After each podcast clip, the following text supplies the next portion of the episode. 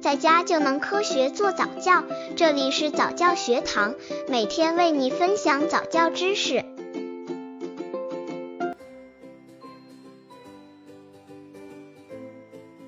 宝宝粗大运动发展的五个关键期。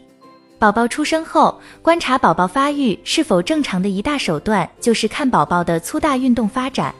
宝宝出生后，随着月龄逐渐增大，其大动作也渐渐发展起来。宝宝的躯干、四肢、脖子的肌肉运动是由其粗大运动技能决定的。如果这些方面发育不好，会引起妈妈的担心。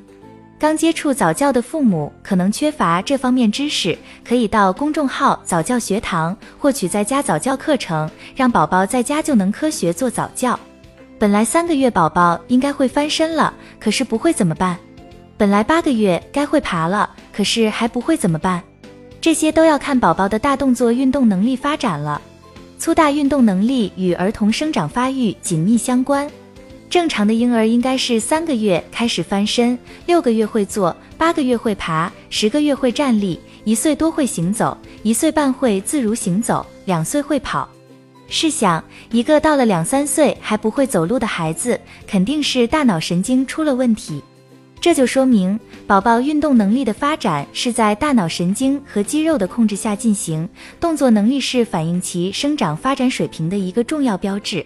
宝宝动作的发展涉及身体肌肉、骨骼、筋腱等各个部位，在这些部位中分布许多感觉神经细胞和神经传导装置，通过动作活动，使人的大脑获得许多有关身体各部位的信息，获得身体与外界环境平衡与否的信息。而使动作协调起来，对外界做出正确反应。从这一意义来看，通过运动训练可以促进宝宝智力发展。